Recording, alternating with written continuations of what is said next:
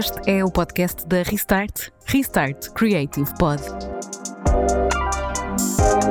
Olá a todos e bem-vindos a mais um episódio do Restart Creative Pod. Nova temporada, começar em beleza com a Inês Durães. Olá Inês, seja muito bem-vinda. Olá, obrigada. Uma nova temporada que vai começar e que está a começar contigo, e ainda bem, e digo isto sem qualquer problema, Inês, porque sei que és uh, uma das pessoas mais um, excepcionais que tenho conhecido nos últimos tempos. Obrigada, Vanessa. Por todos os motivos, mas principalmente pela força que tens demonstrado, pela resiliência, pela tua determinação e por toda a tua inteligência e por todo o trabalho que tens feito e que também temos feito uhum. uh, juntas ao longo dos últimos meses. É isso que importa, estamos aqui para te conhecermos enquanto, enquanto profissional de comunicação, também enquanto mulher, enquanto aluna, tudo aquilo que quiseres falar, este espaço também uh, serve para isso. De Vila Nova de Famalicão a viver no Porto. Uh, sim. E desde o início com um percurso marcado pela versatilidade. Desde muito cedo que eu gostei sempre de me envolver em várias coisas. nunca gostei gostava de ou só estar na escola, gostava sempre de ter alguma outra atividade e por isso, eh, durante o meu percurso, eh, eu, por exemplo, eh, fiz sempre o conservatório de, em violoncelo até ao 12 ou seja, era como se estivesse ali em, duas, em, em dois cursos simultaneamente. Depois, mesmo quando estive na faculdade, no curso em Economia, na Faculdade de Economia do Porto, também era aquela pessoa que me envolvia em tudo e mais alguma coisa.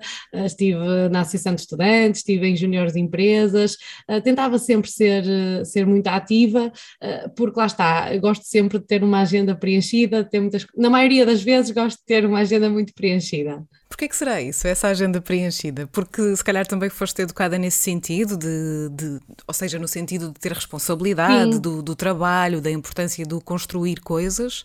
Sim, de ser muito ativa, também de me tentar envolver, ou seja, de não querer os mínimos, de, de me querer sempre envolver muito na, nas comunidades em que que faço parte, uh, e acho que foi isso que fez com que eu quisesse sempre estar muito ativa, muito dinâmica, lá está, sempre também gostei muito de comunicar, portanto gosto muito pouco de estar em casa sem fazer nada. Uh, para mim, um dia, um dia que eu não saio de casa é um dia muito mau.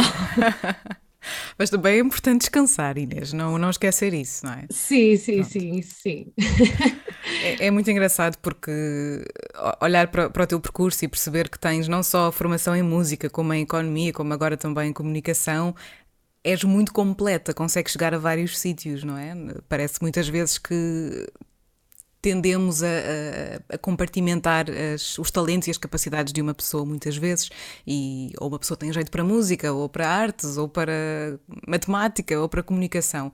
Tu consegues, no fundo, ter aqui uma, uma grande ambivalência. Gostava de perceber se no teu caso houve aqui uma espécie de, de chamamento, ou se não, tem muito a ver com o teu trabalho, tem muito a ver com os objetivos a que te propões. Normalmente eu movo-me muito pelas pessoas, ou seja, eh, eu não, deixo que as coisas corram uh, e, e agarro as oportunidades à medida que elas vão aparecendo. Mas dando-te um exemplo, uh, eu fui para a música não porque eu queria aprender violoncelo ou porque eu queria estar no conservatório, eu fui para a música porque no meu quinto ano, eu andava numa turma da primária e no meu quinto ano eu fui para uma escola diferente de toda a minha turma que se manteve numa escola em Famalicão e que andava no ensino articulado uh, com o curso de música. E eu fui para uma escola em Braga que não tinha parceria com essa escola por isso é que eu andava no, no, regime supletivo, ou seja, por isso é que eram dois cursos à parte, não, duas formações à parte, e eu fiz isso porque eu queria manter as minhas amizades da primária, e então fiz todo esse percurso, não porque era boa em violoncelo, que não era assim muito boa, nem estudava muito, uh, dedicava-me os mínimos, vá, uh, não era uma coisa que eu achasse que tinha muita aptidão, por exemplo, mas esforçava-me sempre uh, para tentar alcançar os melhores resultados que eu conseguisse. Mas lá está, o que me movia nesse caso foram as pessoas Um, quando fui, por exemplo, para a Associação de Estudantes, a mesma coisa, uh, foi muito pelas pessoas que também iam comigo, que eram minhas amigas, que eu queria fazer aquele projeto com elas.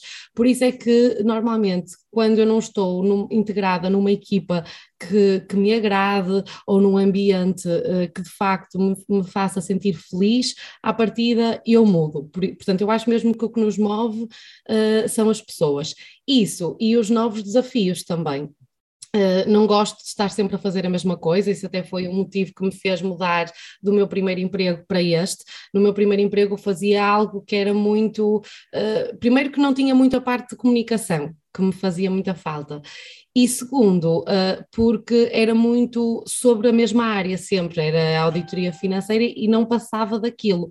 Um, e eu lá está, queria, queria algo mais, queria uma profissão que me permitisse chegar a várias áreas, que agora isso acontece.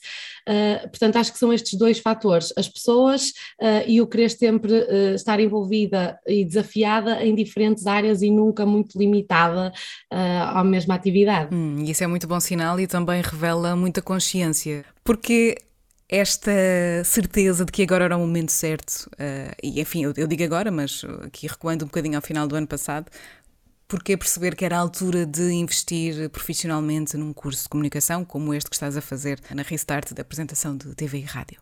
Porque na altura que eu escolhi tirar o curso em Economia, eu já queria desde muito cedo, desde, desde miúda, uh, que o que eu gostava era de ser apresentadora de televisão.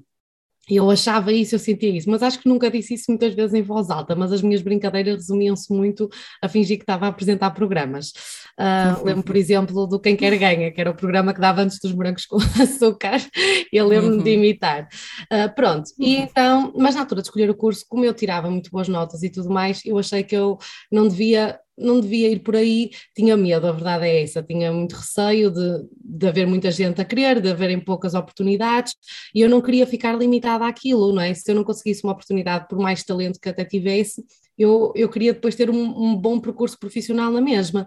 E, portanto, fui para a economia, que era, pronto, outra área que, que me agradava e que era muito ampla também, que dava para eu fazer muitas coisas. Só que, eh, lá está, quando fui para o meu primeiro emprego, meu primeiro emprego na área de economia, porque eu trabalhei noutras coisas antes, enquanto estudava, por exemplo, uh, mas, mas lá está, quando fui para, para o curso em Economia, uh, quando fui, desculpa, para o meu primeiro, para o meu primeiro trabalho, eu estava bastante entusiasmada, porque achava que ia fazer lá, não, não digo carreira, mas que ia ficar lá uma boa temporada, que ia gostar um, e, que, e, e, pronto, e que era aquele o meu caminho. Mas quando lá cheguei, uh, eu apercebi-me que o trabalho não é só aquela, aquela atividade que nós temos para depois usufruirmos ao fim de semana, temos mesmo que gostar. E não sei se também foi de, de ter calhado com a altura do confinamento, uh, promoveu muito uma autorreflexão e uma introspecção. E eu questionei-me mesmo, eu não quero chegar, foi mesmo isto que eu pensei, eu não quero chegar aos 80 anos e pensar, fogo, nem sequer tentei, e se calhar até tinha talento, e a tentar também era agora, que não estou presa por nada. Mas pronto, lá está, sempre muito segura, não gosto de assumir muitos riscos, quis continuar a trabalhar na área, pensei, ok, não me vou aventurar numa licenciatura, vou primeiro fazer uma formação, um, que acho que é completa na mesma, e que me vai permitir perceber se eu efetivamente tenho jeito, se tenho oportunidade, e vamos tentar fazer os dois caminhos em paralelo. E para mim isso fez fez-me, isso fez-me sentido, mas lá está, o que me fez sentir que era o momento foi não ter gostado muito daquela primeira experiência profissional e foi ter percebido que eu não queria continuar o resto da minha vida a fazer aquilo. E pronto, e foi por isso. Hum. E às vezes isso também é um bom motor, perceber por contraste aquilo que não queremos. E, sim, e sim. ajuda muito. Sim, eu costumo dizer que se eu tivesse calhado num trabalho que até era, pronto, mais ou menos. Ainda lá estarias, não, provavelmente. Exato, nunca na vida me teria, me teria desafiado. Então, para uma mulher que não gosta de correr assim tantos riscos, o que eu, o que eu entendo é preciso uma certa ponderação, uh, somos, somos parecidas nisso, um, mas sentes que, que está a compensar este, Sim, esta nova aventura? Para já, para já sim, pelo menos. Uh, deste, destes meses, que ainda nem sequer fez uhum. um ano que eu me aventurei nisto, uhum. eu consigo olhar e dizer, eu por mim, já so, sozinha, a movimentar-me sozinha, a verdade é que eu já fiz, já tenho projetos, já, já fiz alguma coisa, e isso era uma coisa que me assustava, portanto, eu acho que as oportunidades acabam por surgir. Se calhar, claro que ninguém nos vai convidar do dia para a noite para sermos, para apresentarmos um, o programa que nós idealizamos na nossa cabeça, mas e eu olho e vejo, se calhar há pessoas que até tiraram uma licenciatura em Ciências da Comunicação e ainda não fizeram metade das coisas que se calhar eu já tive a oportunidade e que me propus, acima de tudo, a fazer. Eh, e, portanto, a esse nível acabo por estar, eh, por estar muito satisfeita e, e acho que vai fazer sentido, desde que eu esteja sempre a sentir que estou a crescer, faz sentido. A partir do momento que eu vi que estagnei e que não consigo evoluir e que não consigo desafiar-me e, e, criar outras oportunidades, aí se calhar deixa de fazer sentido. Mas para hum. já ainda não sinto isso. Sim, e, é como disseste, ainda falta muito e, e, ainda estás no início deste, deste caminho. Mas é bom perceber que está a valer a pena e que, como disseste, estás já a conseguir superar-te em muitos aspectos e fazer coisas que uhum. não tinhas, calhar, imaginado. Sim. Uma dessas coisas eu imagino que seja a reportagem do, do módulo um, de reportagem gravação rádio que, que, que tivemos uh, juntas, uhum. no qual fizeste uma reportagem uh, maravilhosa e, e muitíssimo interessante que vamos ouvir neste, neste episódio já daqui a pouco. Uhum. Fazendo assim uma espécie de retrospectiva, Inês, uh, a esse tempo em que uhum pode ter sido um pouquinho ansioso, eu, eu, vejo isso agora em retrospectiva também, mas olhando para essa altura em que tivemos este módulo de reportagem e, e, pensando em todos os passos que foram dados a cada semana, pensando em tudo aquilo também que vos propus enquanto alunos e a tudo aquilo que vocês me deram de volta também. Como é que olhas para este teu trabalho?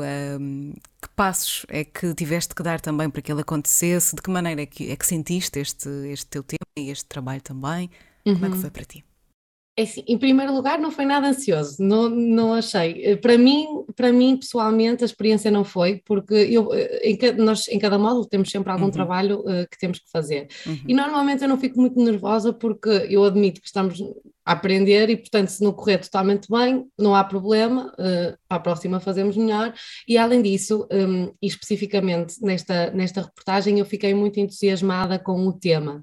Portanto, eu usufruí de cada uma das fases. Fico feliz. Calhar da edição, se calhar não tanto, porque é a parte que não me entusiasma assim muito, mas e que se calhar pronto, é mais trabalhosa, mais técnica, mas não é aquela parte de estar a comunicar, mas mesmo assim Uh, também gostei e quis ser criativa e, e, quis que não ficasse monótono, mas pronto, eu, eu uh, quando, quando escolhi o tema, uh, é um tema que, que a mim me deixa sensibilizada e, e com certeza um, a muita gente, e acho que é um tema que apesar de se ouvir, se ouvir falar, esta questão da quimioterapia, dos efeitos secundários, de como é que podemos um, atenuá-los, é um tema que as pessoas eu acho que ainda não estão, não têm ainda muito bem a ideia do, do processo uh, que um doente oncológico tem que, pelo, pelo, processo que tem que passar. E de facto o que é que sente, eu acho que lá está, porque quem vê de fora uh, se calhar só vê os efeitos uh, mais físicos, se calhar de, de, de perder o cabelo, as sobrancelhas, as pestanas, mas eu acho que, que, é importante termos noção de que existem mais coisas e de como é que essas coisas fazem sentir as pessoas e, acima de tudo, o que é que podemos fazer e o que é que existe para ajudá-las. Eu confesso que inicialmente o, o, meu objetivo com a reportagem era um, até focar-me mais nos produtos, nos produtos que existiam para atenuar os efeitos. E o facto de eu a minha opinião pessoal, que não a dei na reportagem porque não era esse o propósito, mas a minha opinião pessoal era que são caros. Na minha, ou seja, aqueles que não são obrigatórios, atenção. Acho que, mas que ajudam, acabam por ajudar, mas têm um preço que eu acho que nem toda a gente consegue suportar. Por exemplo, um verniz pequenino, mesmo muito pequenino, que, que ajuda a, a, fortalecer as unhas, custa 20 euros. E eu acho isso caro, porque acho que uma pessoa que, que, que esteja, no caso, por exemplo, de baixa e que recebam um determinado valor, que sejam 600, 500 euros, 20 euros é muito. Uh, e isso chocou-me um bocadinho. E foi atrás disso que eu quis, foi, foi esse o mote da, da, da reportagem. Mas depois, e, e, quis ter várias, várias perspectivas. E a verdade é que quando falei, quer com o Oporto, quer uh, que é um centro que existe uh, precisamente para dar apoio nestes efeitos secundários aos doentes oncológicos, quer quando falei com uma médica do IPO, a doutora Ana, e quando falei com doentes oncológicos, falei com uma pessoa, com a Anabela, e com a filha de uma pessoa que já tinha passado por isso, reparei que essa questão dos preços não era uma coisa uh, que incomodasse nenhum deles, ou seja, uh, tirando na parte do, do, do centro, uh, do Oporto Care, aí sim mencionaram que de facto achavam que isto deve ser uma componente cada, cada vez mais incorporada. Mas lá está, ao percorrer uh, to todas estas pessoas e ao, uh, e ao entrevistá-las, eu apercebi-me que se calhar esse não deveria ser o foco principal da reportagem, mas sim quais são os efeitos explicados, porque muitas das pessoas se calhar desconhecem-nos, e acima de tudo perceber o que é que efetivamente faz sentir bem as pessoas. E a conclusão bonita a, a, a que chegamos e que eu acho mesmo importante e que acho que deve sensibilizar todas as pessoas é que na verdade, essas pessoas, esses produtos, ok, ajudam, mas não resolvem totalmente. Mas se tiverem ali alguém para os ajudar, uh, se, se, sentirem apoiados, se sentirem carinho. Por exemplo, eu lembro-me que, que, que, a Anabela uh, disse que o que sentia ao ir ao Porto Quer não era propriamente a questão uh, dos produtos ou dos serviços que eles ofereciam, era o carinho com o qual ela era tratada e que isso uhum. é que a movia uh, até a ir lá e a ter essa experiência. Um, e lá está, eu acho que essa mensagem é, é importante de, de, passar para que as pessoas se calhar estejam um bocadinho mais alerta uh, e, e, com, pequenos, com pequenos gestos e com, pequeno, com, pequena, com pequenas pequenas atenções e carinhos, se calhar uh, conseguem contribuir muito para o processo destas pessoas. É verdade, e foi mesmo uma, uma reportagem de, de serviço público, foi, é, é, sempre esta expressão que, que me ocorre, um, porque fizeste um belíssimo trabalho, não só de reportagem, como de toda a investigação que, que é necessário para que, para que a reportagem aconteça na, na sua plenitude. Por isso, mais uma vez, parabéns, Inês. Obrigada, Vanessa. Antes de, de ouvirmos este teu trabalho, tenho uma última pergunta, Inês, e que hum, que vai, no fundo, fechar aqui o ciclo desta nossa, desta nossa conversa. Ainda há bocadinho, quando, quando te perguntei o que é que te movia e o que é que te, te fascinava, uh, tu disseste uma coisa que foi: Eu não gosto dos mínimos. Não gosto de ficar pelos mínimos. Foi algo assim do género. Então eu pergunto neste momento quais é que são os teus máximos, onde é que queres chegar, qual é que é o teu grande objetivo? O meu grande objetivo uh, final, se bem que uh, há uma coisa, Vanessa, que eu, que eu gostava só de, de reforçar antes de, de, de, dar a minha resposta, que é uh, que há pouco tempo, que recentemente, num, num evento que eu estava, por acaso mencionaram um poema que se, que se chamava The Station, e que era sobre isso, que é, nós temos sempre um objetivo final, mas quando chegamos ao objetivo final, já chegamos. E na verdade o que contou, e depois queremos sempre uh, ter outro. E o que conta é a viagem e não uh, o, o, local onde nós chegamos. Uh, e portanto, eu acho que isso, e estava agora, pronto, como perguntaste da reportagem, isso remeteu-me para não só para o, fim, o resultado final, mas para todo o processo de ter ido aos locais, de ter contactado com as pessoas. E isso soube mesmo muito bem e que depois culminou, claro, na, na reportagem. Portanto, claro que eu neste momento os meus objetivos seriam conseguir no futuro apresentar um programa de televisão, era aquilo que eu queria. Eu costumo chamar-lhe um entretenimento soft, ou seja, eu gosto muito da área de entretenimento, mas uh, sem entrar em muitos uh, esterismos, hum. pronto, não é da minha personalidade. Eu gosto de um programa como, por exemplo, o Joker, um, okay. de programas de, de cultura geral, uhum. em que, acima de tudo, há outras pessoas eh, para, para uhum, falarem que certo. não eu. Eh, portanto, uhum. gosto muito de dar o palco a, a, às outras pessoas e a quem se calhar não se sente tão à vontade para se expor uhum, sozinho. Certo. Portanto, o meu objetivo final, uh, para já, seria esse, mas acho que até lá, e se um dia conseguir lá chegar, acho que todo o percurso até lá é que vai saber mesmo muito bem. E amanhã, se calhar, traz outro objetivo e daqui a 10 anos outro. É, é o problema dos sonhos, quando se concretizam, deixam de ser sonhos mas também nos cabe a nós poder gerir isso da melhor maneira e poder ir tendo sonhos novos, reinventar-nos também, reinventar aquilo que queremos. Exatamente. Muito obrigada, Inês obrigada, Durães. Tenho a certeza que vou ouvir falar muito de ti e vou ficar mais uma vez uh, muito orgulhosa. Ficamos então com esta tua reportagem. Queres dizer o título, Inês? Acho que é fixe seres tu a, a lançá-la. Por isso, dou-te a palavra para terminares uh, esta nossa conversa. Claro que sim. Um, o título da reportagem uh, culmina em tudo aquilo que eu expliquei e tem vários sentidos. Uh, o título é A Cara da Quimioterapia que Sai Cara. Vamos então ouvir. Obrigada, Inês. Na vida há um som que esperamos nunca chegar a ouvir.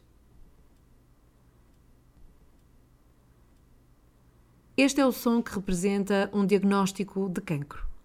A tomada de conhecimento de que o próximo passo é a quimioterapia traz o vazio do desconhecido, o medo e, simultaneamente, a necessidade de seguir em frente. Em que é que consiste este tratamento que toma como nome próprio os seus efeitos secundários? Em pleno 2022, o que pode contribuir para uma jornada de tratamentos mais confortável? Será que são os produtos e serviços disponibilizados que atenuam os danos colaterais da quimioterapia? Ou será que, na verdade, tudo depende da força de vontade e espírito do paciente. Para obter algumas respostas, fomos falar com a Ana Vilarinho, investigadora no Instituto de Investigação e Inovação em Saúde. Para além de mestre em Oncologia, a Ana vivenciou o processo de quimioterapia da mãe devido a um cancro de mama. Começou então por nos explicar em que consiste a quimioterapia. A quimioterapia uh, não é propriamente uma terapia dirigida ao cancro. A quimioterapia é uma terapia dirigida a células em divisão. O que significa que uh, os teus tecidos que estão em constante crescimento, ou seja, as unhas, uh, os teus folículos capilares, o teu sistema digestivo, daí os enjoos também muitas vezes, são tudo coisas que levam, por assim dizer, com efeitos secundários dessa quimioterapia, porque contam com esses tecidos mais proliferativos, ou seja, é por isso que unhas, cabelo, esse tipo de coisas sai sempre afetado de um tratamento. São vários os efeitos secundários da quimioterapia e variam de paciente para paciente consoante o seu organismo. Do leque de efeitos mais frequentes constam a alopécia, o enfraquecimento ou queda das unhas, os enjoos, a pele seca, a diarreia e o cansaço. Existem atualmente produtos que ajudam a evitar, atenuar ou disfarçar estes efeitos. Para a Ana, a questão o processo de tratamento da tua mãe teria sido mais complicado sem esses produtos? A resposta é óbvia. Em termos de sofrimento, sem dúvida. Principalmente a, a parte de pronto, das unhas e a parte gastrointestinal foi uma coisa que, que lá está. Uh, a minha mãe tinha enjoos constantes e tinha que ter medicação própria para isso, porque lá está, era um tecido que estava em constante renovação e eles disseram logo que é daí que vêm os enjoos e que teria que ser acompanhada já para isso, porque já era um efeito secundário que estava a ser tido em conta. Portanto, um, muito, provavelmente muito mais complicado, porque já foi uma situação por si só complicada, só o pensar em lidar com a situação de cancro e ter esses sintomas secundários ainda mais agravados, provavelmente teria sido uma situação muito pior. Em 2022, o cancro da vida da mãe da Ana pertence ao passado. Contudo, a oncologia será para sempre parte da vida da Ana. Após vivenciar de perto os danos colaterais da quimioterapia, escolheu dedicar a sua carreira à investigação de imunoterapias dirigidas, que são terapias cujo objetivo é precisamente evitar efeitos off-target como aqueles que surgem durante a quimioterapia. É assim, atualmente tu não tens propriamente. A quimioterapia é quase um tratamento de primeira base, não tens propriamente uma investigação, porque já se sabe. Houve uma investigação prévia, obviamente, mas até certo ponto já se sabe mais ou menos eh, que cânceres respondem a que quimioterapias e, hum, e lá está, como não é uma coisa muito. não é dirigido, não, geralmente o que se faz é usar a quimioterapia de, numa forma de tentar reduzir ao máximo aquela massa, porque lá está, um cancro divide-se muito rápido, mas, mas não há propriamente um, uma investigação, porque lá está, já houve. E agora o que as, as pessoas tentam é, é encontrar eh, outras coisas que permitam que que tu consigas fazer a mesma coisa, mas de uma forma se calhar menos agressiva para a pessoa. E essa parte, pronto, é, é, a investigação oncológica é mais focada nessa parte, mais na identificação de um cancro mais atempadamente e mais na tentativa de um tratamento mais personalizado, uhum. um, mesmo de acordo com o cancro, de acordo com a pessoa, a estadia e tudo, já para tentar diminuir todas essas complicações, todos esses desconfortos.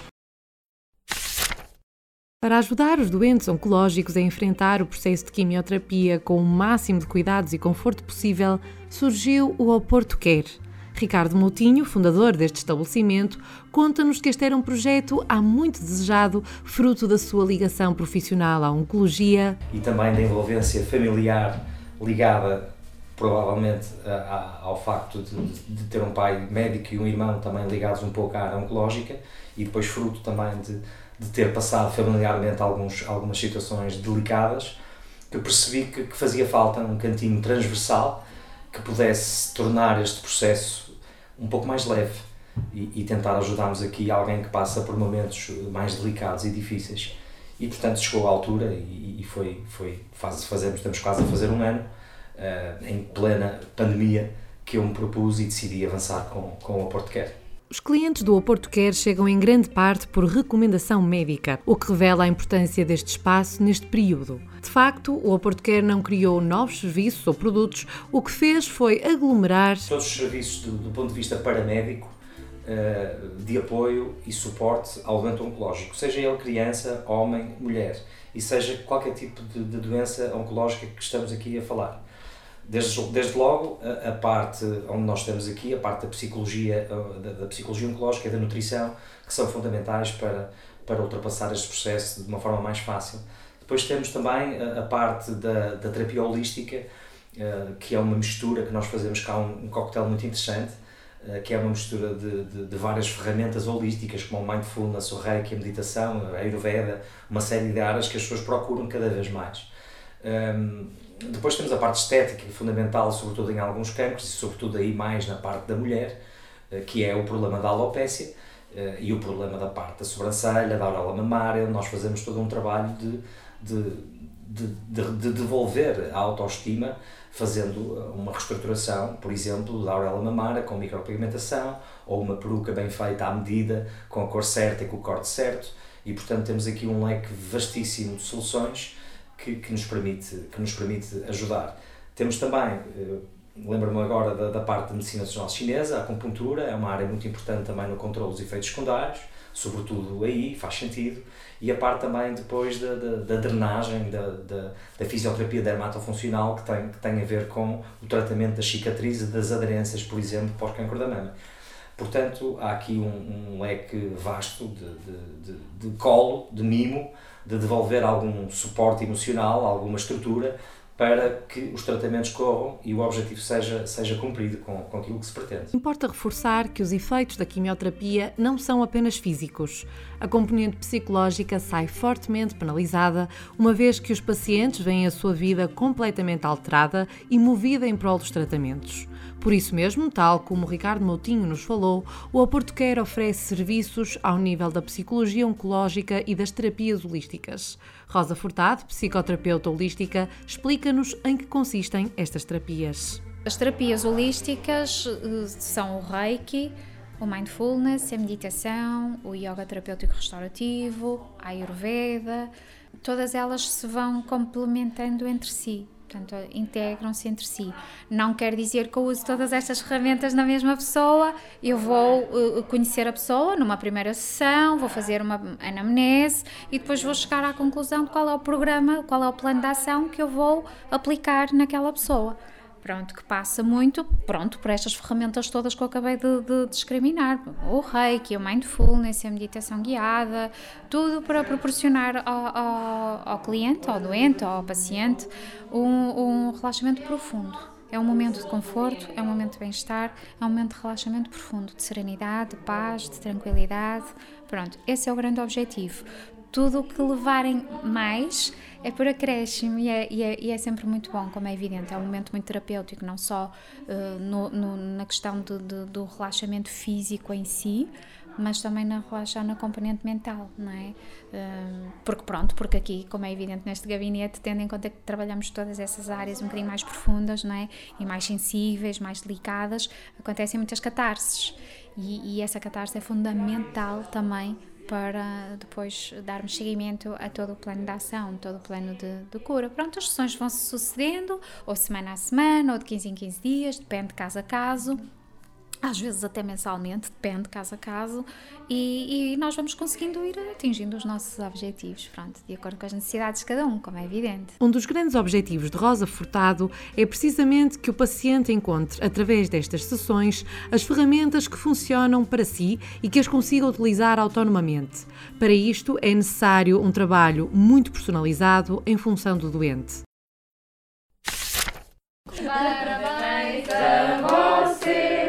Nesta data querida. Muitas felicidades, muitos anos de vida. Hoje é dia de festa, cantam as nossas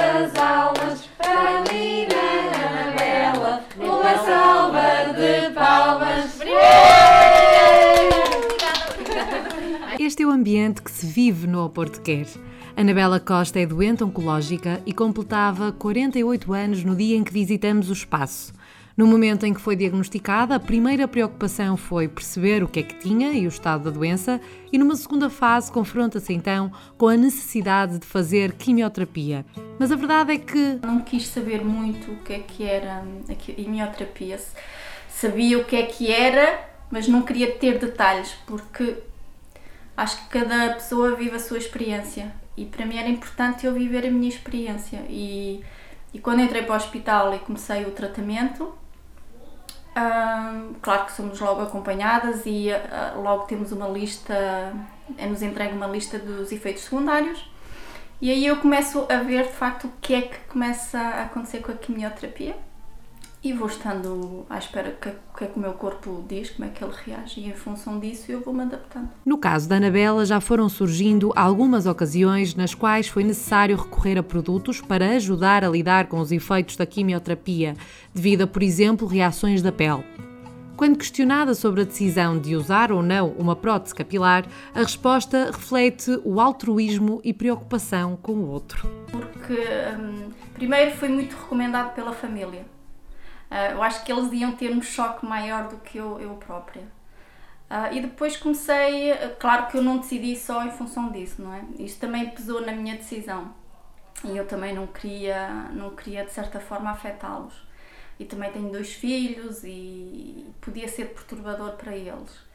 E depois hum, acabei por aceitar, pronto, eu disse ok, também uh, vou, vou, vou, vou usar, para sair à rua em casa não uso, é, porque apesar de ser muito confortável e, um, e ser um bom produto, a dar muitas horas com ela uh, cansa. É muito diferente ter o nosso cabelo e ter uma prótese.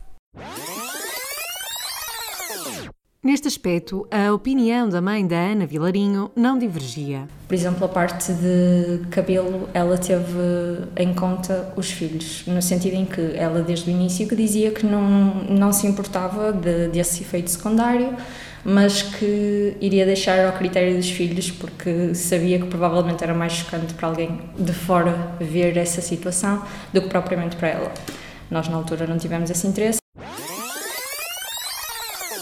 Ao contrário da mãe da Ana Vilarinho, Anabela Costa avançou com a aquisição de uma prótese capilar e esse foi o primeiro contacto com o Oporto Quer. E depois criou-se um ambiente tão íntimo, tão, tão profundo e de acolhimento que sim, há, há, uma ligação, mas também há o respeito. Não, não me sinto na obrigação de vir, há sempre esse espaço, esse tempo que, que a paciente tem.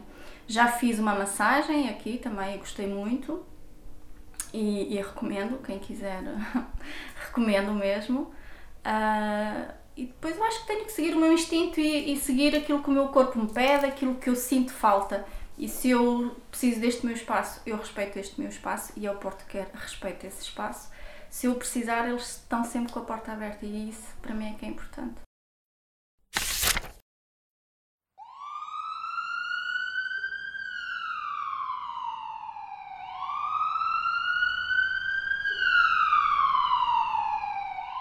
Para nos esclarecer mais algumas questões relativamente aos efeitos da quimioterapia e à postura dos doentes face a eles, falamos com a doutora Ana Ferreira, oncologista no Instituto Português de Oncologia do Porto. No início as pessoas estão muito mais focadas no seu problema de saúde e em resolver o problema de saúde e, e essas questões eh, pensam as doentes que são um bocadinho mais colaterais.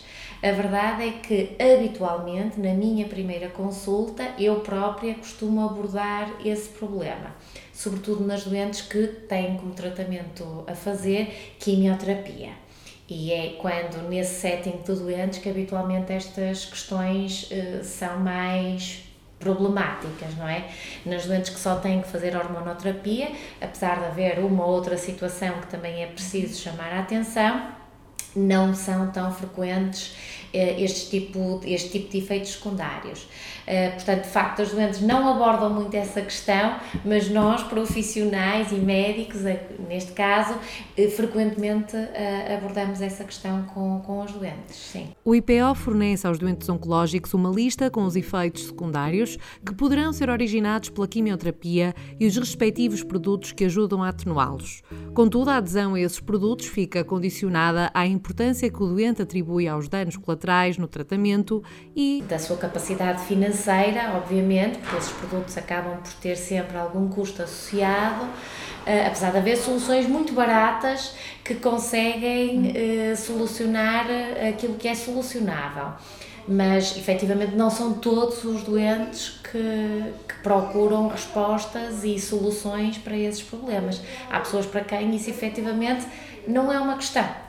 E, e também faz parte, e nós temos que aceitar que as pessoas não são todas iguais e hum, chamá-las a atenção para as possibilidades que existem, mas se não querem, ótimo na mesma, claro. Relativamente à prática de terapias holísticas, a doutora Ana Ferreira assume uma posição conivente. De facto, mostra-se favorável a qualquer prática que possa ajudar o doente a ultrapassar com sucesso e com o maior bem-estar possível a fase de tratamentos.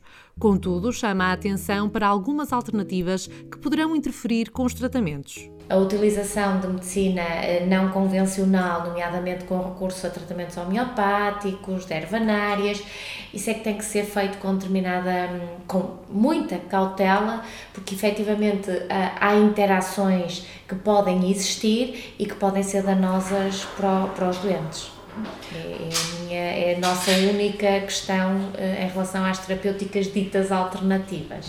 Atualmente, o IPO disponibiliza alguns serviços e produtos que contribuem para atenuar os efeitos secundários, quer a nível psicológico, quer a nível estético a nossa instituição, de facto, a maioria das coisas consegue fornecer, nomeadamente o apoio psicológico. Nós uhum. temos aqui um, psicólogas especializadas em psico-oncologia e, e, muito focadas, inclusive, na área da mama uh, e também noutras áreas de patologia, portanto, estão diferenciadas em diferentes áreas de patologia e, portanto, nesse aspecto psicossocial, uh, nós conseguimos dar resposta. Em relação à, à parte mais estética, pegando um bocadinho na, na, na expressão da Inês, uh, nós de facto o apoio com as cabeleiras nós conseguimos dar aqui na nossa instituição, outros tratamentos nós não estamos tão vocacionados a dar. Temos, apesar de tudo, aqui um, ehm, o apoio da Liga Portuguesa contra o Cancro e um movimento que se chama Viver e Vencer aqui na, no, na Clínica de Mama, que pode dar uma ajuda uh, também na orientação uh, das nossas doentes, uh, no que diz respeito a esses tratamentos de, de estética. Contudo, é reconhecido pela doutora Ana Ferreira que nem sempre é possível estar na linha da frente no que respeita a alguns serviços ou produtos que contribuem para um maior conforto e confiança face a estes efeitos secundários. Há um caminho enorme a percorrer, até porque, à medida que o tempo vai passando, também vão sendo descobertas e, e uma série de, de, de, produtos novos que minimizam esses efeitos secundários da, da quimioterapia e de outros tratamentos. Portanto, eh, de facto, a maioria das instituições não consegue acompanhar eh, esse desenvolvimento que acontece paralelo, não é? nós tentamos e, e, e mesmo o, as nossas voluntárias que estão mais dedicadas a essa área, penso que também tentam, mas com participar, e quando falo em com participar, falo em financeiramente, não é fácil conseguir acompanhar aquilo que é feito na área da estética, que permite minimizar uh, os efeitos provocados pelos nossos tratamentos. Não é fácil, eu, eu reconheço isso. Uma das sugestões para colmatar esta situação é a que Ricardo Moutinho aponta como sendo uma possível realidade no futuro. Acho que há, há, há processos que devem ser, que, devem, que deviam fazer parte. É, lá fora já se vê muito e é muito usual este tipo de espaços começarem a aparecer e crescer para que de facto se enquadrem no plano de tratamento. É sempre difícil juntar o médico para médico, mas, mas, mas creio que hoje em dia já se, já se começa a ter essa abordagem e o meu papel aí é importante porque eu tenho uma constante relação com, com a classe médica, sobretudo agora no norte do país, e portanto tento sempre passar essa mensagem. Até porque não há dúvidas nenhumas que o nosso, nosso quinto andar, o cérebro, controla muita coisa e então eh, é fundamental que esteja tudo em equilíbrio para que o desfecho seja o mais feliz possível. Eh, e é importante. E é importante também perceber que o Estado, eh, por falta de recursos, muitas vezes, por falta de recursos, não consegue responder de uma forma atempada uh, em, algum, em, algum, em algumas áreas. E então é muito importante haver as tais parcerias público-privadas que permitam, uh, se, em caso de não haver cumprimento com um tempo aceitável, ok, recorrer a profissionais que possam, em, que possam de alguma forma ajudar e, e, e, e continuar com, com o trabalho feito. Portanto, acho que é fundamental. A verdade é que a última opinião e decisão será sempre do paciente. Por isso mesmo, vamos perceber, junto da Anabela Costa, o que realmente importa neste processo. Eu acho que tem muito a ver connosco, tem muito a ver com o nosso estado de espírito e com o nosso espírito, a nossa forma de ser, a nossa maneira de ser. Claro que são ferramentas que a gente tem uhum. e que vêm auxiliar e que nos vêm ajudar, mas também uh, é confiar, é acreditar aquilo que faz sentido para nós, porque para uns pode funcionar uma coisa, para outros não. E eu acho que isso é que é importante. É procurarmos a nossa realidade, a nossa verdade, não é? Da realidade da Anabela faz parte o Oporto Quer. Eu só posso dizer que eu gosto muito deles, adoro-os. É um porto seguro, é, é um abraço, é, é uma mantinha de aconchego. Eh, de proteção uh, fazem um trabalho fantástico. Gosto muito. O que aprendemos é que o foco do paciente é a sua cura e o apoio de quem o rodeia. Os produtos e serviços que ajudam a atenuar alguns dos efeitos da quimioterapia são de facto importantes e trazem conforto. Contudo, esta é uma jornada altamente personalizada de paciente para paciente, nem todos revelam os mesmos efeitos e nem todos lidam com eles da mesma forma. Por isto, a melhor anestesia vem da família, dos amigos, dos profissionais de saúde e de espaços como o Porto Quer, em forma de amor, atenção, mimo e carinho.